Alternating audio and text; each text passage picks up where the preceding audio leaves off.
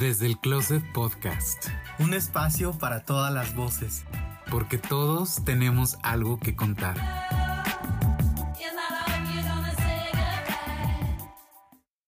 Saludos a Hispanoamérica Radio. Gracias por retransmitir nuestro podcast.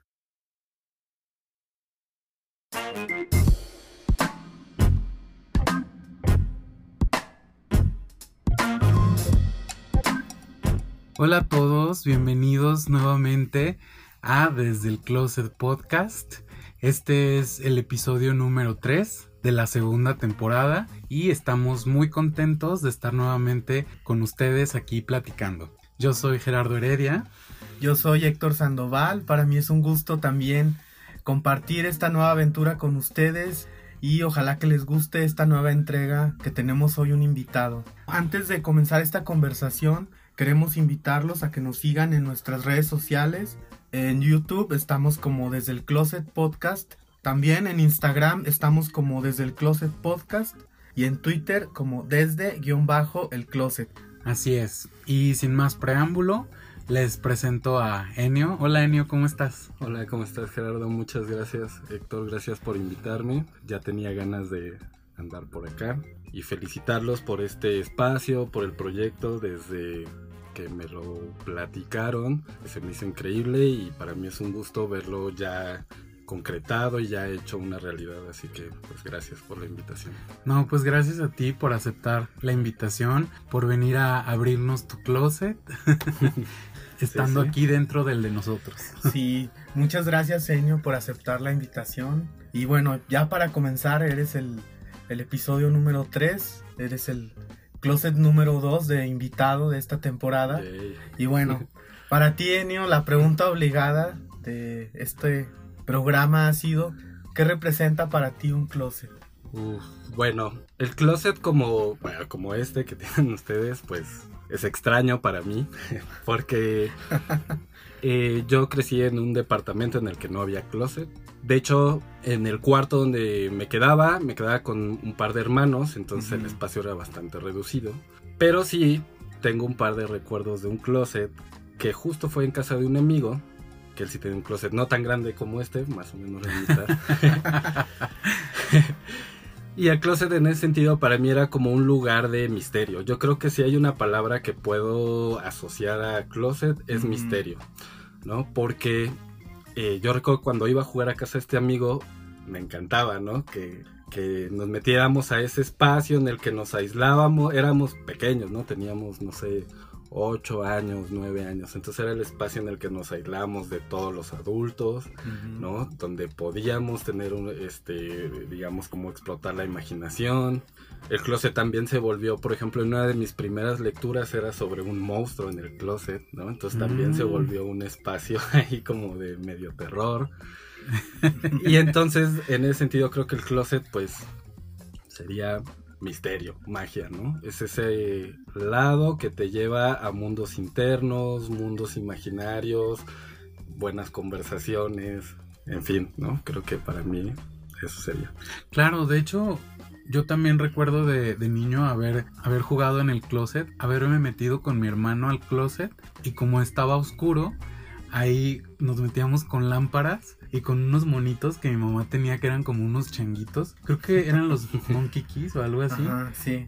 Y se les quitaba como la capuchita así de, de, de changuito y era como si fuera un niño. Entonces nosotros les, les poníamos la, la lámpara así como, como si su cara estuviera encendida y contábamos historias. Entonces creo que sí, más de alguno nos metimos al closet a, a jugar, ¿no? Y a, a, crear estos mundos. O a esconder a alguien también. que a mí ya me pasó esconder a alguien en el closet de mi casa, entonces. ese es otro tipo de misterio. Ese es otro tipo de misterio. De hecho, la persona, una expareja ahí se tuvo que aventar parte de la noche en el closet. tuvo que dormir en el closet, imagínate. Pero bueno, son anécdotas, porque justo lo que hicimos aquí incluir, evidentemente porque estamos en un closet, pero el espacio sí representa algo muy especial en nuestras vidas. Claro, claro. Poco a poco hemos visto eso en cada una de las conversaciones y tu anécdota también es la evidencia de eso y nos encanta. Sí, de hecho yo creo que más adelante va, va a salir otra vez este closet de la casa de ese amigo, ya se enterarán un poco por qué. Ah, muy Pero bien. Tiene que ver justo con este tema del espacio, ¿no? Muy bien, Enio. Antes de continuar con la conversación, nos gustaría que te presentaras y que nos dijeras tu nombre, a qué te dedicas, dónde vives y ¿Qué todo lo tienes gustas? tienes. Sí, claro. Este, pues bueno, me llamo Enio Ramírez Campos, eh, soy editor, trabajo en la universidad, en la Escuela Nacional de Lenguas, Lingüística y Traducción. Tengo 41 años y vivo en la colonia Escandón. Naciste en la Ciudad de México. Nací en la Ciudad de México, pero mi papá es de Nayarit Mm. y mi mamá eh, nació también aquí en la Ciudad de México. Y bueno, nos comentabas que, que vives en la, en la Escandón y querías hablar un poquito acerca de, de tu colonia, ¿no? Que es como el tema que te interesaba venir a compartirnos aquí en nuestro closet y también abrir el de tu colonia. Sí, creo que es. Me gustó lo, lo que dijiste, Héctor, como hablar de este espacio, o espacio como simbólico espacio físico. Y creo que sí es hablar de como de la colonia, pero también todo lo que implica relacionarte con un lugar, eh, cómo te vas formando, no desde, o sea, no solo desde el punto de vista de la personalidad, sino, eh, digamos, todo lo que te va enriqueciendo, el ver cómo se va transformando un espacio, ¿no? Entonces, perdón, ¿toda tu vida la, la viviste en la Escandón? Yo viví de los, bueno, desde que nací hasta los 25 años ahí. Mm. Y después me, bueno, me casé, me fui, bueno, no me casé, me junté con alguien. me fui, este, unos cuantos años, después me divorcié, regresé otra vez a la colonia y de ahí he, pa- he estado como en muchos lados de la ciudad, he vivido en muchos lados, pero siempre termino regresando a la colonia, ¿no? Entonces, eso también me ha ayudado a tomar como cierta distancia y poder regresar y ver cosas que antes no me daba No cuenta, ¿no? Y, y, por ejemplo, de ahí el que me gustaría hablar de esto es que justo la colonia durante los primeros 25 años de mi vida fueron una cosa y ahora que regreso es otra cosa completamente, ¿no? Y entonces me, me ha despertado mucha curiosidad en tratar de explicar, eh, explicarme, ¿no? ¿Qué fue lo que pasó y qué está pasando en el lugar? Y cómo siendo ahora tan diferente siguen manteniendo cosas de lo que, de lo que fue en algún momento o cómo esas cosas fueron evolucionando, ¿no? O sea, por ejemplo, desde las amistades, ¿no? Cuando yo crecí, mis papás trabajaban todo el día, los dos, mi papá es arquitecto y mi mamá trabajaba de laboratorista en un hospital. Entonces prácticamente yo estaba al bueno, mis hermanos se encargaban de mí, pero pues mis hermanos eran adolescentes, entonces ¿Tú eres el menor? yo soy el más chico de cuatro Mm. y de hecho nos llevamos muchos años, ¿no? El que me sigue me lleva como ocho años más o menos, Wow. ¿no? Sí, Y el más y el más grande pues me lleva como 18 años, ¿no? Entonces, a pesar de que éramos muchos, la verdad es que yo crecí como, como hijo único. Sí, claro. como hijo único no- con cuatro papás, ¿no? O sea, mi papá y mis hermanos que me querían ahí este, educar también, ¿no? Sí, porque ya era un adulto tu, tu hermano sí, sí. mayor cuando tú naciste. Sí, exacto, ¿no? Entonces ellos estaban como encargados de cuidarme, pero pues en ese- les interesaban otras cosas, entonces me decían así como toma la pelota y no te muevas, quédate por ahí, ¿no? pero afortunadamente... Cosa eh, que no hacías. Cosa supongo. que evidentemente no hacía. y tenía, afortunadamente en el edificio en el que vivía había muchos este, niños de mi edad. Éramos muchísimos, éramos como 15, ¿no? Y entonces todo el tiempo salíamos o a jugar al patio del edificio o salíamos a la calle y jugábamos en la calle. Y andábamos como muéganos para todos lados, éramos como una este bolita ahí de 10, 12 niños para todos lados, ¿no? Y eso hizo que, que gran parte de mi infancia o de mi educación infantil pues transcurriera en, en el espacio de la colonia, ¿no? O sea, en las calles. Obviamente los papás de, de todos estos amigos pues eran, pues tenían tienditas, iban al mercado, nos mandaban por tortillas, entonces íbamos apropiándonos del espacio, ¿no? O sea, nosotros íbamos a todos lados de la colonia hacer mandados, a jugar, jugábamos escondidillas en la calle, hacíamos, inventábamos cosas ahí muy extrañas, ¿no? Eh, escondidillas en patines, ¿no? Nos escondíamos en los árboles, una cosa ahí. Pero vaya, fue una, una infancia que yo la recuerdo con mucho gusto, porque pues no teníamos como tantas limitaciones como ahora veo, por ejemplo, que pasa, ¿no? Donde es muy inseguro salir ¿no? a ciertas horas, en ciertos lugares. Entonces, todo el tiempo los niños ahora pues están en sus casas, ¿no? No se apropian de los espacios exteriores, ¿no? O sea, de las calles, de las colonias, porque es bastante inseguro, ¿no? Claro, de ahí tu apego a, a, la colonia, ¿no? Porque era como una extensión de tu hogar, ¿no? Porque toda la colonia se volvía tu hogar. Claro. Y ahí jugabas. Claro. Ibas de un lado a otro, conocías los rincones, ¿no? De, de esa parte de la ciudad. Sí, claro o sea, los rincones y los personajes, ¿no? Este, pues el típico teporochito, el señor de la tienda, ¿no? Por ejemplo, está muy mal que lo cuente, pero había una, una... Tú sácalo, Enio. había una, una señora que, digo, hasta la fecha cuando pienso en ella no sé qué, qué tenía, pero, pero bueno, el caso es que le molestaba mucho que le dijeran vikinga. Y era una señora que corría de verdad, así como yo creo que debería haber estado de atleta, o sea, corría, no, o sea, nosotros siendo niños nos alcanzaba, ¿no? Wow. Y, entonces, ¿de qué, era, ¿de qué edad, perdón, era la Yo creo que, era, no sé, pues yo la veía muy grande, estaba niño, seguramente tenía, pues no sé, unos 40, 35, 40, ¿no? Y entonces, pues la veíamos y le gritábamos vikinga y nos echábamos a correr y la, nos ponía unas correteadas, pero así impresionantes, ¿no? Por todos lados y no se cansaba, o sea, ¿Pero les pegaba o les hacía algo? Pues afortunadamente nunca nos agarró porque no sé qué hubiera pasado, ¿no? Pero entonces realmente sí se enojaba. ¿no? Sí, o sea, yo no, sé si se enojaba o era como juego. Nosotros pensábamos que estaba enojada, ¿no? Porque pues qué señora se te va a poner a corretearte durante media hora, ¿no? Pero bueno, o sea, esos personajes pues poblaban toda esta, esta colonia. Estaba, por ejemplo, iba a decir el mito, pero en realidad no era el mito, era una idea de los panchitos, ¿no? Todo el tiempo eh, entre, digamos, como los, sobre todo entre la gente que, que tenía negocios, siempre estaba como la alerta de los panchitos. Los panchitos era una banda que, que, que también fue otra cosa que ya creo que ahora pasa menos, pero en los ochentas, digamos, el reunirse en bandas, ¿no? pues era lo, lo, más común. Lo más común, ¿no? Y, y entonces la banda se ponía un nombre y, y iban todos ahí de, de muéganos, ¿no? Entonces, la banda de los Panchitos creo que fue una de las bandas más famosas de la ciudad, ¿no? No, no solo de, de la colonia, ¿no? Había las bandas locales, que ahorita les contaré cuáles eran, ¿no? Pero la banda de los Panchitos era una, digamos, como, como ahorita sería una especie de cártel, ¿no? O sea, era una estructura grande que, que... Los conocían en toda la ciudad, digamos. Sí, claro. Por lo menos en sí, esa área. Sí, sí, hay películas sobre, sobre la banda de los Panchitos, ¿no? Yo nunca había escuchado. Sí, es algo, yo sí lo había escuchado y me puse a buscar ahí en YouTube y hay reportajes, información sí fue algo, fue un movimiento importante aquí en la ciudad. Claro, una banda. Claro.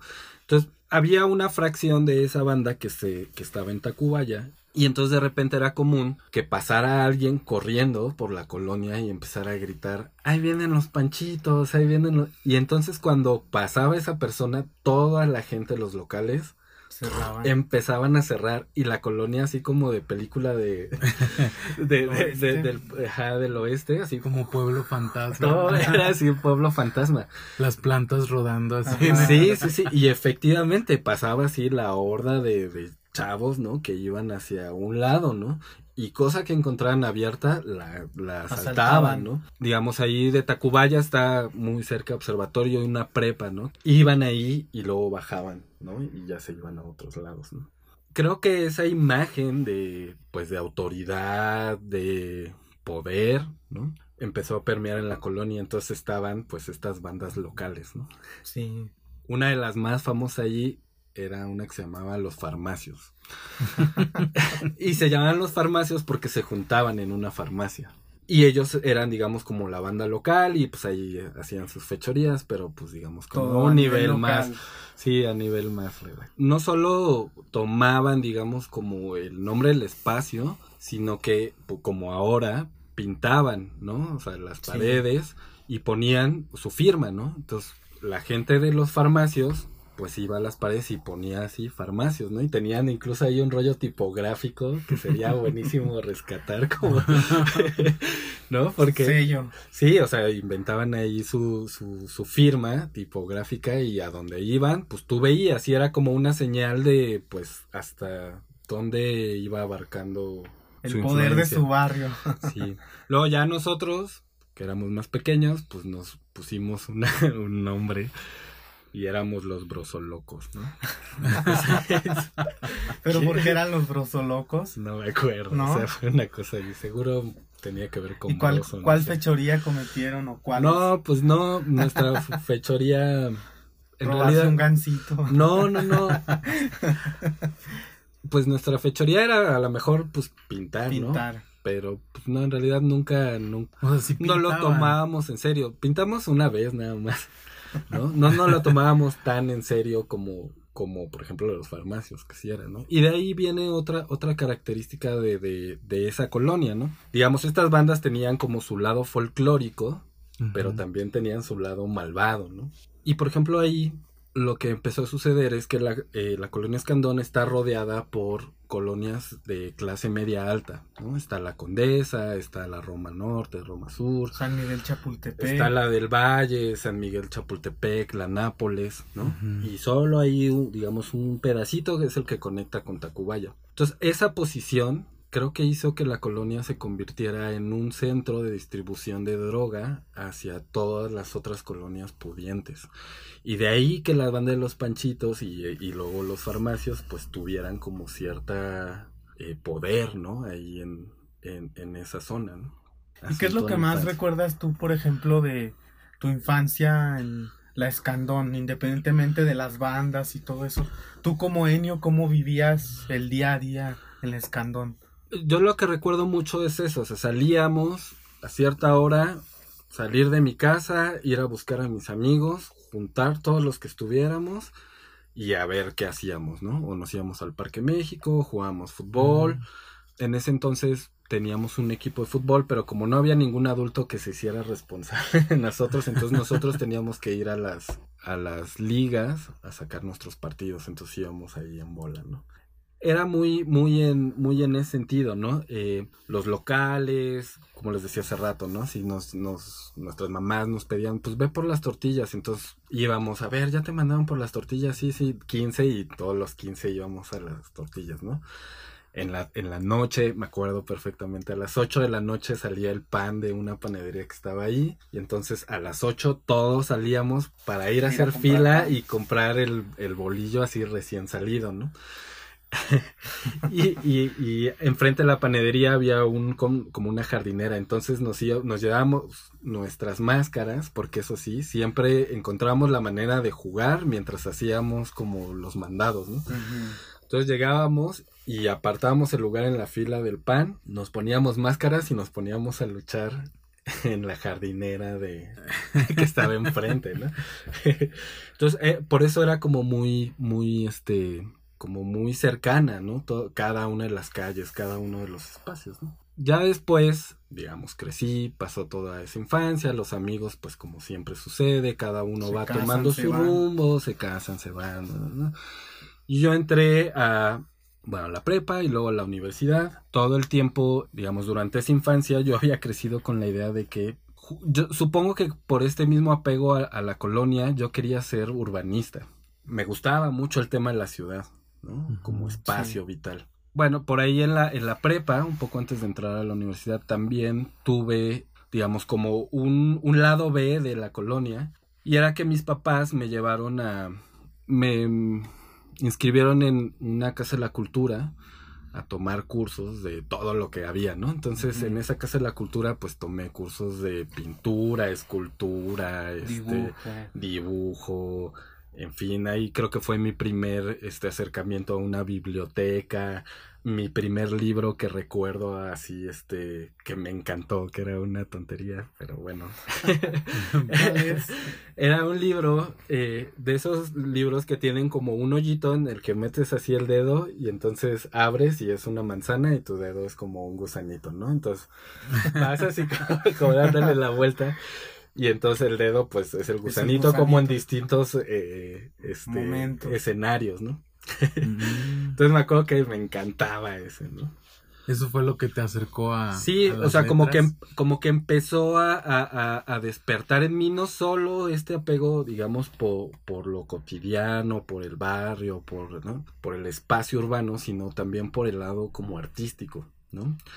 Tomé ahí también cursos de fotografía, en fin, un montón de cosas que creo que son de las cosas que más agradezco a mis papás que me hayan metido ahí, ¿no? Entonces ya cuando llegué a la prepa, pues tenía, digamos, como estas dos visiones, ¿no? O sea, por un lado, lo, lo, lo espacial que heredado de mi papá, arquitecto, y que todo, además mi papá me llevaba, ¿no? A, a su trabajo y, este, entonces, pues yo crecí con la idea de que quería ser arquitecto. Pero tu papá te explicaba la ciudad, por ejemplo, cuando ibas con él, ¿O cómo nació este interés por el urbanismo? Mi, papá, de hecho, un amigo de mi papá decía que él era como una especie de, como de álbum de la ciudad, ¿no? Porque eh, siempre que pasábamos o íbamos a ciertos lugares, mi papá contaba, bueno, yo me acuerdo cuando estaba trabajando en la Torre de Mexicana y entonces no sé qué, ta, ta, ta. Ah, bueno, yo me acuerdo cuando estábamos en el colegio militar y bla. Entonces, por todos los lados donde iba tenía una anécdota de algo que había pasado o ya sea porque él había trabajado ahí o porque un amigo suyo había trabajado ahí. Entonces nos iba contando como historias de, de, la construcción de, edificios, ¿no? O sea, de, por ejemplo, mi papá construyó eh, galerías insurgentes, la Cámara de Diputados, mm. el Colegio Militar, hay una torre que es como famosa, que es la Torre Mexicana, que es como la licuadora. La, licuadora. Ajá, le llaman la licuadora, pero en realidad el, digamos, la solución de ese, de ese edificio es una torre de control. Mm. Porque pues ese es el edificio de Mexicana, entonces no es que ya después popularmente se le puso la licuadora, pero es, sí, todos la conocemos como la licuadora. Es ese, ¿no? Entonces me gustaba, ¿no? O sea, yo creo que toda esa parte me gustaba.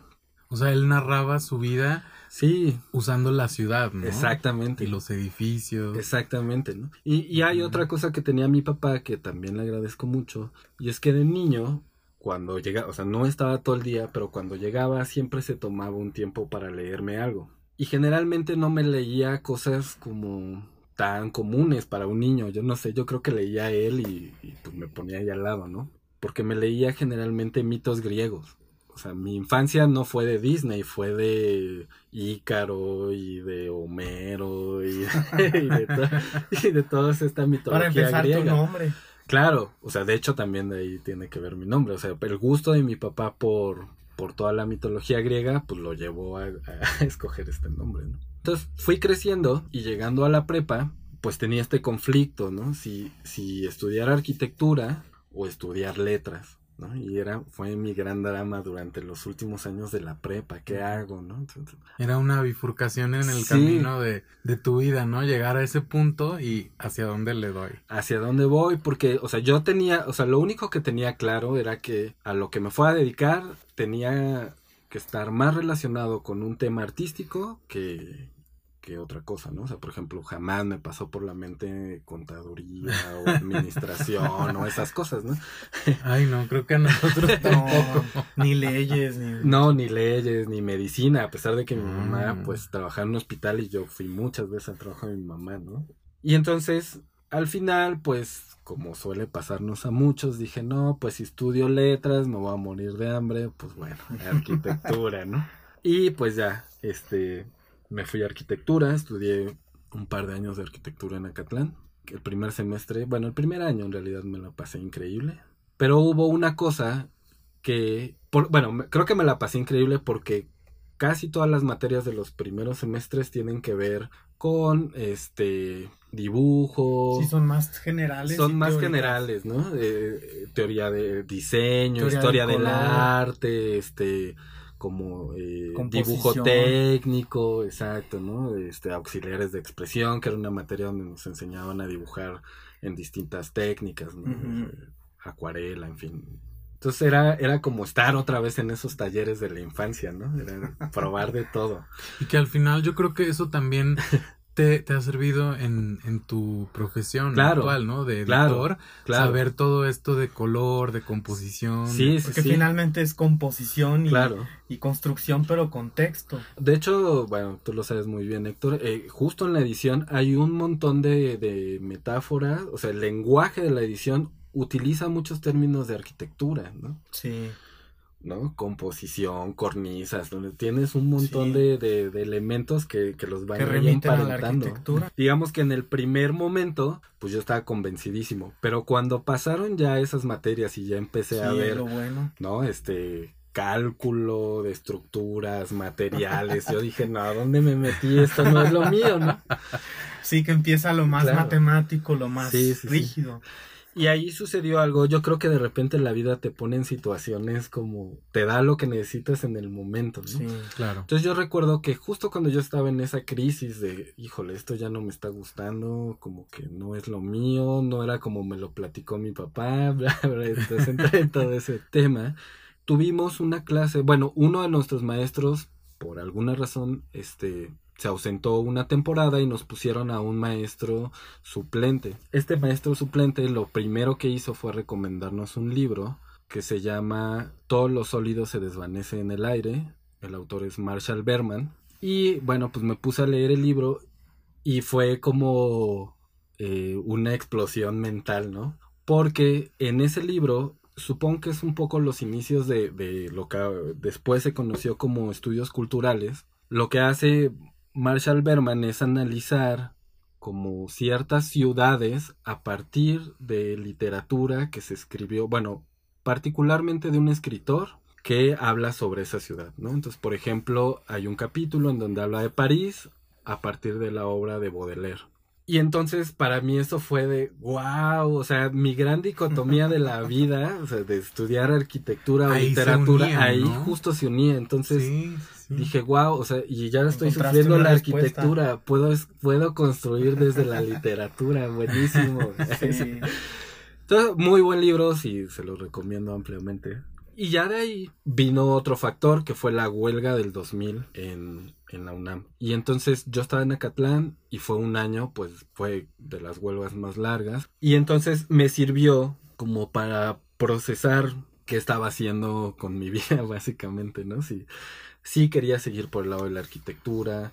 Y entonces, eh, un día, eh, de hecho creo que participé en esa huelga las primeras semanas, ¿no? Entonces me iba a quedar a Catlán y todo. Entonces, en unas de esas, eh, uno de esos días tuve mi revelación y dije, ya, me voy a cambiar, me voy a ir a letras, no me importa si me voy a morir de hambre, ya vi que sí hay lo que a mí me gusta. Y entonces, pues bueno, fue enfrentarme a mi padre porque mi papá pues está emocionadísimo de que.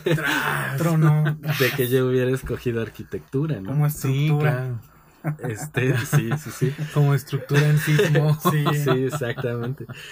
Y entonces, de hecho, sí estuvo fuerte. Mi papá me dijo, ¿sabes qué? Si te vas a cambiar, tú te haces cargo de tus estudios, yo no te voy a dar dinero, la, la, la, la, la, o sea, todo este presión drama. psicológica, ¿no? Así al final creo que estaba tan convencido que le dije, no me importa, yo me voy a cambiar. Y fue un momento como muy complicado porque pues me la jugaba todo a, a que iba a entrar a la otra carrera, ¿no? Al final todo salió bien, me quedé y como siempre hay una mamá que te solapa todas las cosas. Entonces me dijo, no importa, mijo, si eso es lo que tú quieres, yo te, te echo la mano. Y es que justo habíamos hablado con algunos amigos de este tema que es muy pronto, a los 18 años, escoger qué quieres hacer el resto de tu vida. Claro. Entonces, pues sí, eso de que, de que los papás se molestaran, ah, sobre todo antes, yo creo que ahora está más abierto y creo que hasta se desborda del otro lado que, no, mijito, tú si tu tienes 30 años y no sabes qué hacer, tú sigues aquí, Sí. no importa. Pero, Sí, pero sí, sí era como un poco injusto Claro. que se molestaran, ¿no? De, pues es que no, ya me di cuenta que esto no quiero hacer, porque a los 18 años, ¿qué ¿Qué certeza, certeza? de, de qué? Sí, o sea, claro, yo nada. Estoy completamente de acuerdo. Claro, hay como una serie de presiones que te dicen que tienes que cumplir con ciertos requisitos en ciertas edades y a lo mejor eso también está mal, ¿no? ¿Por qué no? O sea, ¿por qué tienes que escoger eh, forzosamente ahí entrar a la universidad en tal, ¿no? A tal edad, a tal no sé qué, y no perder tiempo y no reprobar y no hacer como estas cosas, ¿no? Son como más... Sí, luego le pasa como a la gente que de nuestra generación que luego hicieron la licenciatura, de ahí se fueron a la maestría y luego al doctorado y les cuesta muchísimo trabajo encontrar, valga la redundancia, un trabajo porque no tienen ninguna, experiencia, laboral y en la mayoría de los trabajos desafortunadamente aunque llegues con doctorado en ciencias atómicas de Harvard no te dan trabajo claro. porque no tienes experiencia. Sí, sí, sí. Entonces sí, sí, cada quien yo creo que lo importante es tomarse su tiempo, digo, a mí fue así yo terminé la carrera mucho después que cuando correspondía, pero sí es importante que los chavos se tomen un tiempo para pensar. Cuando tienes 18, como decía Gerardo, uno tiene muy pocas certezas, yo creo que casi ninguna. No, y yo creo que es muy válido, ¿no? O sea, decir, digo, yo no tengo hijos, pero creo que si los, los tuviera, yo sí los dejaría, ¿no? Que, ok, tienes 18 años, tampoco no te voy a tener aquí de flojo en la casa. O trabaja. Pero pues haz algo, ¿no? Estudia otra cosa, un idioma, o vete a trabajar en algo que tú creas que es lo que, lo que te agrada, para que te des cuenta si es de verdad eso lo que quieres. O simplemente eso, ¿no? Ok, perfecto, vas a entrar a una licenciatura, pues no te preocupes. Si no es lo tuyo, puedes cambiarlo, ¿no? Darle ese apoyo a a los jóvenes de esa edad de 18 años que, oye, estás todavía muy perdido, vienes de estar ahí pachangueándotela en la prepa y pues ya, ya tienes que decidir a qué te vas a dedicar en la vida. De hecho, de hecho uno de los maestros en arquitectura creo que fue una de las cosas que también me hizo pensar porque en arquitectura por lo menos en, en Acatlán, es una, es una carrera que te presionan mucho, que todo el tiempo te están confrontando, ¿no? Así como, me acuerdo que en nuestro salón éramos como 120, ¿no? Y nos decían así como, de, de los 120 que están aquí, solo dos se van a titular. Y, y, todo el tiempo te están haciendo una presión psicológica de no, tú no eres para, tú no estás hecho para esto, tú no estás hecho para esto. Sobre todo los primeros semestres, todo el tiempo te están este desmotivando. desmotivando no y o sea van filtrando y de pues sí o sea al final pues terminan pocos. Y entonces cuando justo o sea llegas así de no tengo idea de qué pues se vuelve más complejo. Entonces este maestro nos decía a ver lo de menos es la carrera esa como quiera la van a sacar pero piensen que si se quedan y terminan a eso se van a dedicar toda la vida o sea quieren dedicarle toda su vida a esto y fue así como de Ah, creo que no.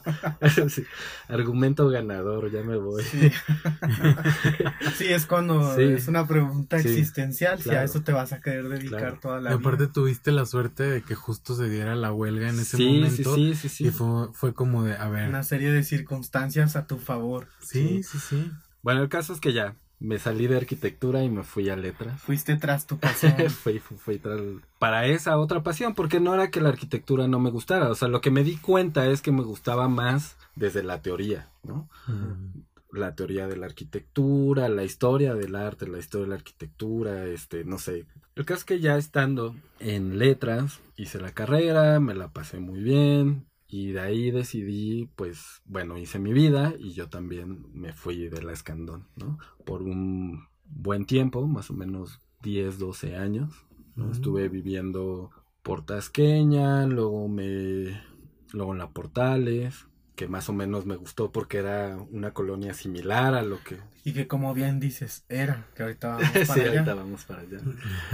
y bueno, después regreso, después de esos 12 años regreso al Escandón y mi sorpresa es que de toda esa imagen que tenía de la colonia de infancia, se había transformado, ¿no? O sea, de entrada ya los amigos no estaban, ¿no? Entonces uno va como a recorrer esos lugares donde sabías que estaba la persona X, ¿no? La panadería que ya dejó de existir, donde se solían juntar cierta, eh, ciertos amigos que ya no están y en lugar de una casa ahora hay un edificio, de no... Todo el paisaje urbano de la colonia se transformó, ¿no? Y pues eso me generó como mucha pues no sé si curiosidad o, extrañamiento de, de pues, pues entender qué era, lo que había pasado para que llegara a eso, ¿no? Obviamente, pues el tiempo y demás, ¿no? Y de ahí empecé otra vez como a relacionarme con la colonia a partir de, ahora desde esta otra visión, ya Marshall Berman me había, me había dicho cómo, cómo podía acercarme al mismo fenómeno, digamos, o sea, al mismo espacio, pero ahora desde la literatura, ¿no? Empecé a buscar cosas que se hubieran escrito sobre la colonia, encontré dos novelas, de una no recuerdo bien el título, pero sé que es de A la Triste, y la otra se llama eh, La leyenda escandinava. Eh, en la otra novela, en la de A la Triste, es muy chistoso porque es una novela ah, como una especie de drama de clase mediero, un poco telenovelesco, no es así tan buena. Melodrama. pero, pero lo que está muy interesante es que toda la estructura de la novela está como armada según pues el camino del héroe, ¿no? O el viaje del héroe, ¿no?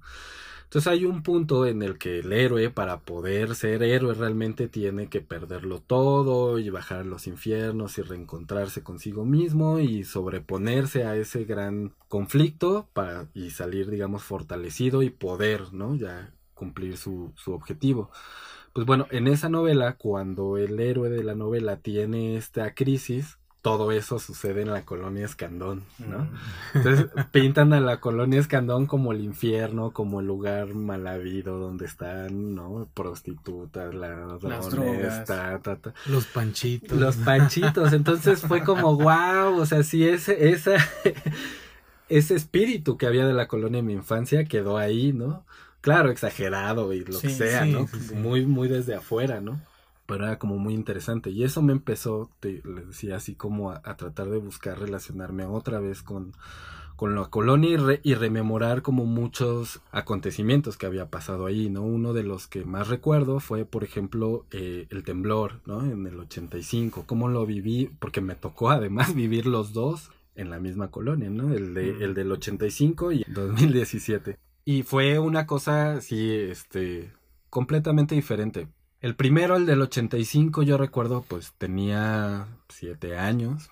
Recuerdo que de repente, pues todo, toda la gente se empezó a alarmar, las cosas se caían, todos estábamos en la calle. Al final, Porque ese fue a las, a las 7 de la mañana. Fue en la mañana, sí, sí, sí. Entonces, ¿estabas preparándote para la escuela? Sí, yo, como, como mi escuela estaba a tres cuadras, pues en realidad todavía ni estaba despierto, yo estaba súper jetón.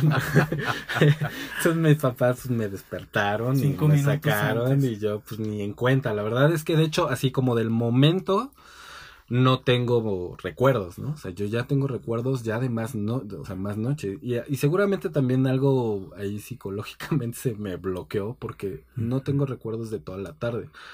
Lo que sí recuerdo muy bien es que en la noche, a una cuadra de donde vivo, hay un club deportivo, se llama Junior. Entonces, ese, ese lugar lo habilitaron como un albergue y mm. prácticamente nos llevaron a todos los de esa cuadra a, a ese albergue. Era impresionante, ¿no? todas las canchas de tenis las eh, pusieron catres. catres y cobijas y demás y ahí estuvimos, pasamos toda la noche porque pues Además estuvo el tema de la réplica, ¿no? Del temblor, entonces estaba todo muy, este, bueno, eh, digamos como todo muy eh, eh, a la expectativa de qué iba a pasar, porque ahí sí hay que recordar que pues en el 85 no había redes sociales, prácticamente los teléfonos dejaron de funcionar, o sea, todos los medios de comunicación estaban, este, Caídos. Caídos. Entonces no había manera de que te enteraras de qué estaba pasando. Ya no digas al otro lado de la ciudad, o sea, unas cuantas calles más para allá, ¿no?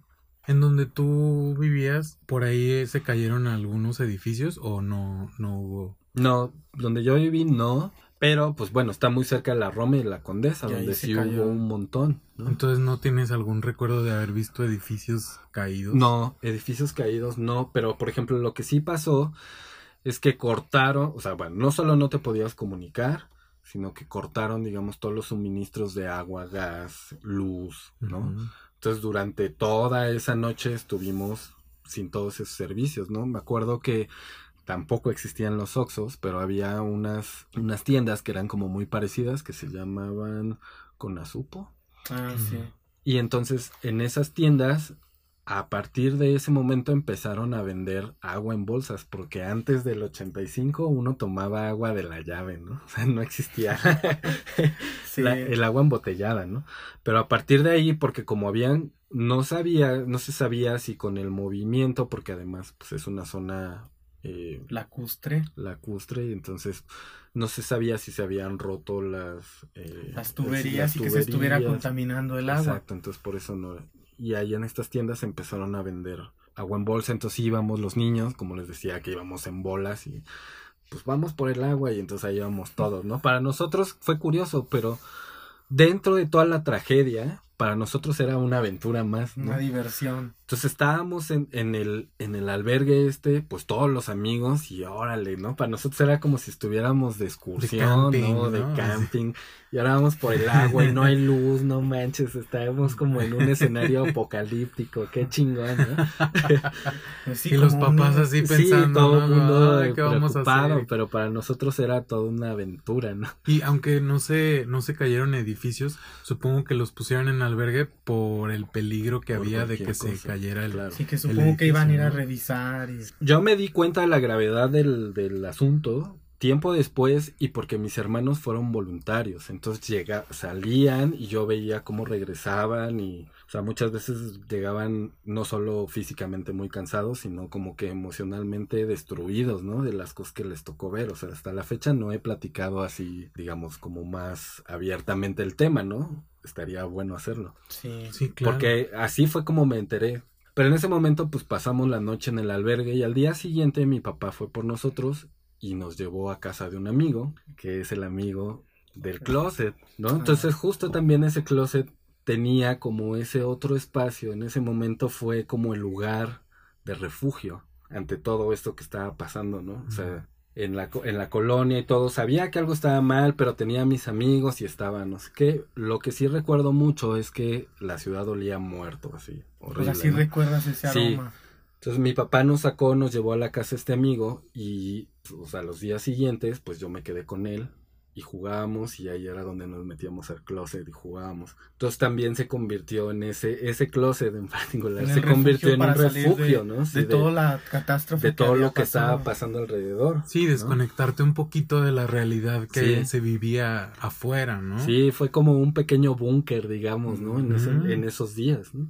Entonces, ¿cómo fue que viviste el, el, del 2017 en comparación con ese? Porque bueno, son muchísimos años de diferencia. Ya eres un adulto en, este momento y en ese momento pues eras un niñito de siete años. Además que como dices, la colonia ya había cambiado. Sí, sí, sí, por supuesto. Ya, eh, para, para el más reciente, cuando pasó todo, en realidad yo no estaba ahí, ¿no? Yo estaba en el trabajo, pero me acuerdo mucho que en CU dan pláticas de protección civil bastante seguido. Y me acuerdo que en alguna de estas pláticas nos dijeron que toda la zona de Ciudad Universitaria pues es una zona volcánica y que en realidad ahí los temblores no afectan tanto. Y que si alguna vez llegara a sentirse un temblor fuerte en CU es porque la ciudad iba a estar devastada, ¿no? Nos dijo algún este ponente.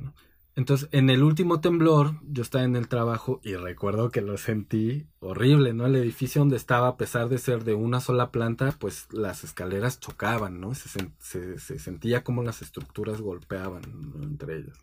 Entonces, lo primero que se me vino a la mente fue mis papás, ¿no? Porque pues sé que, digamos, la colonia pues está en una zona frágil, ¿no? Entonces salí porque igual se cortaron pues toda la comunicación, teléfonos, en fin. Afortunadamente los últimos mensajes que me entraron al celular fue de la escuela de mi hijo, que decían que los niños estaban bien, que no nos preocupáramos, que los iban a, tener, digamos, en resguardo hasta que pudiéramos llegar por ellos. Y entonces después logré comunicarme con la mamá de mi hijo, ya me puse de acuerdo para que ella fuera a recoger a, a Lucio y yo pudiera irme a casa de mis papás, ¿no?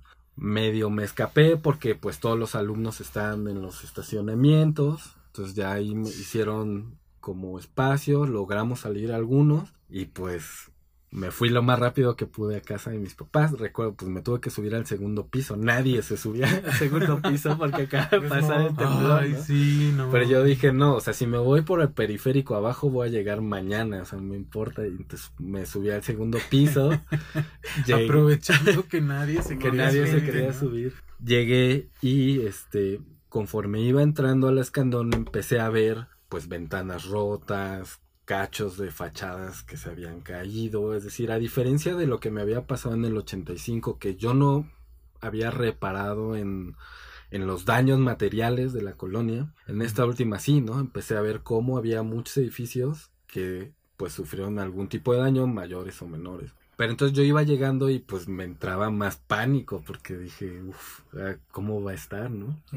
Es alto el, el edificio donde... El edificio donde vivimos ahorita mm, no son cuatro pisos y de hecho nosotros vivimos en el primer piso, Mm. pero sí se siente horrible Sí. porque son de estos edificios que hicieron como en los setentas en los que tienen ventanales muy grandes. Bueno, además, la otra cosa que, que me preocupaba más es que mi mamá tuvo un, una embolia cerebral y Mm. eh, perdió, digamos, la movilidad de la mitad del cuerpo. Entonces, ahorita ya camina y habla y todo el tema, pero se mueve muy lento, ¿no? Y entonces, pues prácticamente en- es muy difícil para ella poder desalojar. En esas situaciones, pues se tiene que quedar en, en la casa. ¿Dónde ¿no? está?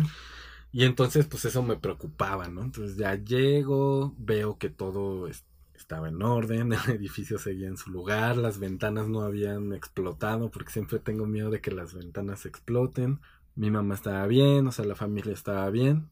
Y ya que vi que todo estaba bien, decidí salir a dar una vuelta, pues para ver qué había pasado alrededor.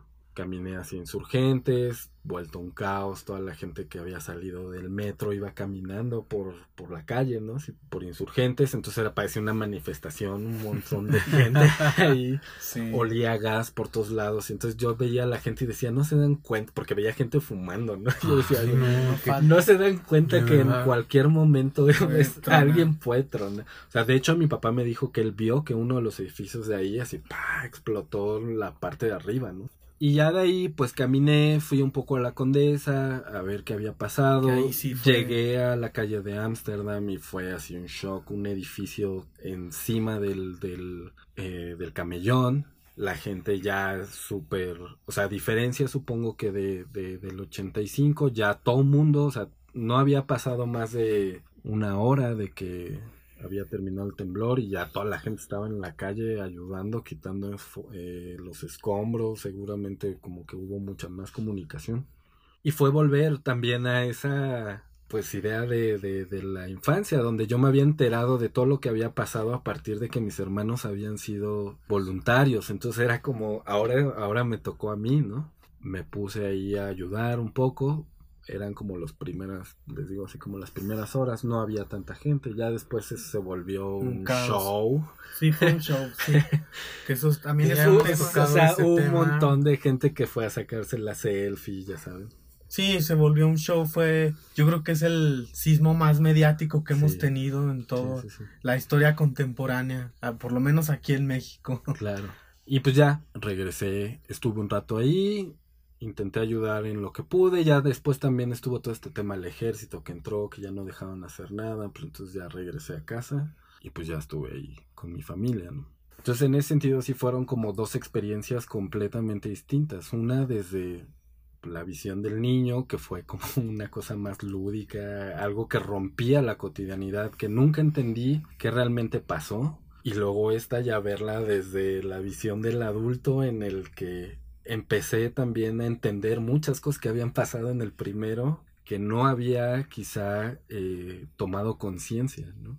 de todo lo que había pasado. Fue un volver ahí a, a, a esos años, ¿no? De, de infancia, de, del closet, de ver la gente. Claro. Y eso creo que ha sido muy interesante, por eso también quería tocar este tema, ¿no? Cómo los espacios te van puliendo, te van marcando, te van construyendo, Crean tu identidad. van creando identidades.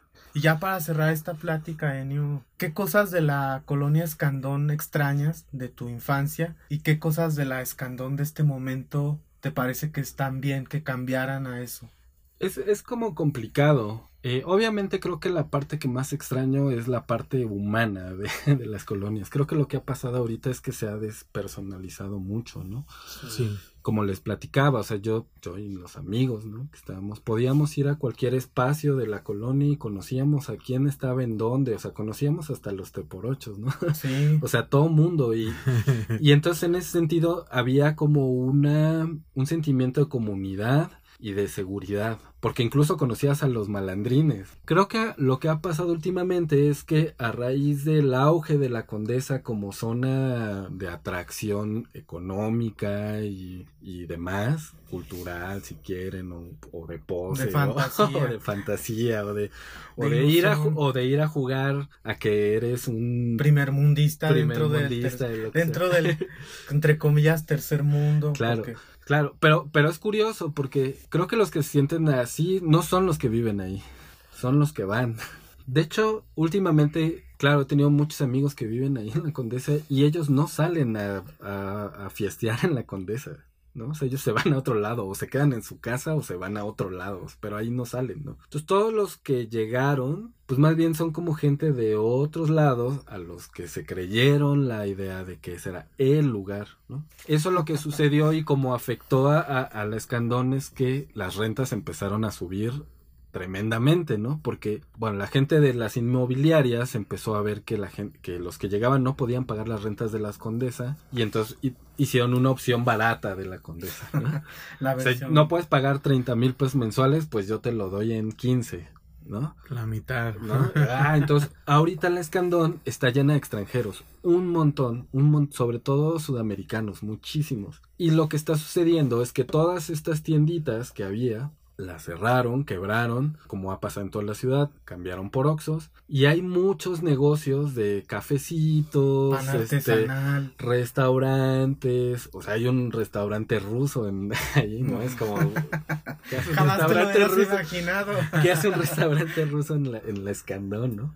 Cuando antes había nada más panaderías. Sí, cuando ando lapalerías, era la señora de las quesadillas ahí, o ¿no? el mercado, por ejemplo, me acaban de contar, y eso me da un poco de tristeza, que van a tirar una, un edificio, que está de hecho a una cuadra de casa de mis papás, y van a poner un, este, un superama. Pero a dos cuadras está un mercado, ¿no? Entonces seguramente a lo que va a impactar ese Claro. superama es al mercado. Pero es triste porque es como van desarrollando para este nuevo para Sector. este sector y se va perdiendo cada vez más como esa otra identidad que como les decía lo que yo rescato era la proximidad entre todos los que vivíamos ahí no Y bueno, Enio, nos gustaría que antes de, de irnos tomaras una carta del, del tarot para ver qué te comunica. Mm, Es la carta número 8 y esta carta es la fuerza. bueno de entrada viendo el dibujo hay un león y una de las cosas que me dice es muchas de eh, digamos mi infancia estuvo marcada por mucha gente Leo. Entonces eh, de, de entrada me parece familiar. Mi mamá es Leo no la mamá de mi hijo es Leo.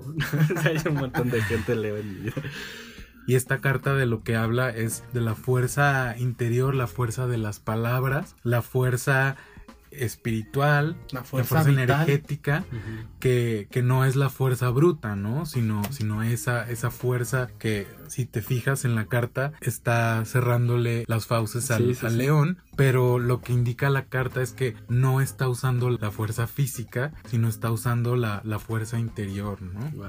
Sí, sí, sí, claro. Y digo, ligándolo un poco con el tema de la colonia y demás, creo que sí. O sea, también tiene que ver esto, ¿no? Cómo revisitarnos, analizar nuestros espacios vitales, nos sirven también como para fortalecernos, ¿no? Incluso uno, uno no sea ni sociólogo ni nada, sino entendiendo tu espacio, yo creo que es una de las conclusiones que todo mundo te dice, pero cuando logras comprenderla, te sorprendes, ¿no? Como si efectivamente el espacio que habitamos nos condiciona y nos marca, ¿no? Entonces, en la medida en que nos relacionamos con nuestro espacio, que creo que es algo que se ha perdido mucho en la ciudad, podemos recuperar esa seguridad, esa fuerza interna, esa fuerza, digamos, como sociedad, como comunidad, como seres humanos que, que se relacionan entre sí, ¿no? Y yo creo que también aquí la carta a lo que va es el tema que trataste también, lo del sismo, eso requiere una fuerza inmensa como ser humano, sobreponerte a todas estas catástrofes que, bueno, en tu caso pues ya llevas dos, dos sismos súper fuertes y que aún así, ¿no? tus papás, por ejemplo, en ese momento tuvieron que sacar fuerzas. ¿De dónde? ¿Quién sabe? Claro. Pero obviamente ven por los niños y dicen, no, sacas fuerza de donde sea, ¿no? Claro, sí, sí, sí. Y eso fue un común denominador en, en los dos, ¿no? O sea, ante la adversidad, todo mundo, ¿no? Se unió para ayudar al prójimo. Exacto, la, la, fuerza de, de las amistades, de, de, todo eso, o sea, hizo que, que, ustedes como niños, pues no lo vieran tan de esa forma, ¿no? Sino que los trataron de proteger. Claro. Sí, finalmente esta carta también, el mensaje que te da es de cómo con amor y con como con cierta docilidad, uno puede hacer uso de la fuerza vital, porque a veces tenemos la idea de domarnos a nosotros mismos, pero en realidad que León representa esa fuerza vital que tenemos nosotros por dentro, como con amor y con tranquilidad y con paz podemos dominar esa fuerza y usarla a nuestro favor. Y bueno, ya finalmente, Enio, para ahora sí despedir el programa, nos gustaría que nos compartieras una canción que para ti sea muy especial, que te identifiques con ella, que la canción te represente, no sé. Bueno, hay muchísimas canciones, seguro, pero creo que para cerrar así bien con todo, ya que hemos estado hablando de la ciudad, es una canción de Fito Páez que se llama Ciudad de Locos Corazones. Creo que esa podría ser una buena canción para cerrar. Un buen epílogo para esta sí, conversación. Sí, sí. Porque además esa canción entra en una categoría que a mí me gusta mucho, que son una categoría personal, canciones para gritar, ¿no? cuando la pongo, la escucho, me llega y así me dan ganas de gritar, ¿no? Hablando de la fuerza, ¿no? Sí, claro, claro. Sacar esa fuerza, ¿no? Gritando. Claro. Sí. Muy bien, Enio, la vamos a agregar a nuestra lista de reproducción. Recuerden que la pueden encontrar como desde el closet OST en Spotify.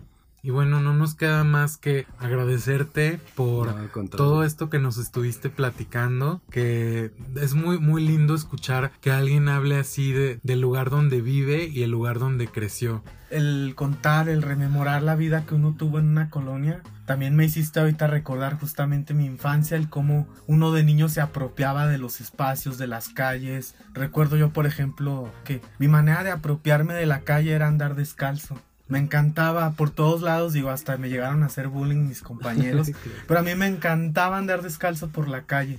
Yo creo que esa podría ser como una buena invitación para los que nos escuchan, que se revisiten ¿no? sus espacios internos y externos y que justo de ahí puedan sacar fuerza para enfrentar las cosas cotidianas, ¿no? Porque eso finalmente es lo que nos construye, ¿no? Como personas. Sí, estoy seguro que más de alguno que nos estuvo escuchando le va a traer todos esos recuerdos, ¿no? De su, Sí. de su infancia. Entonces, bueno, muchas gracias, Enio, nuevamente. Y gracias a todos los que se tomaron el tiempo de escucharnos. Y antes de despedirnos, los queremos invitar a que nos sigan en nuestras redes sociales. Recuerden que en YouTube poco a poco hemos subido los episodios. Estamos como desde el Closet Podcast. En Instagram desde el Closet Podcast, todo junto. Y en Twitter desde guion bajo el Closet. Recuerden que ahí nos pueden dejar sus comentarios, sus observaciones. Si les gustaría que tratáramos algún tema o si quieren venir aquí a platicar con nosotros. Así es. Y no se olviden que esto es desde el Closet Podcast. Un espacio para todas las voces. Adiós. Adiós. Adiós.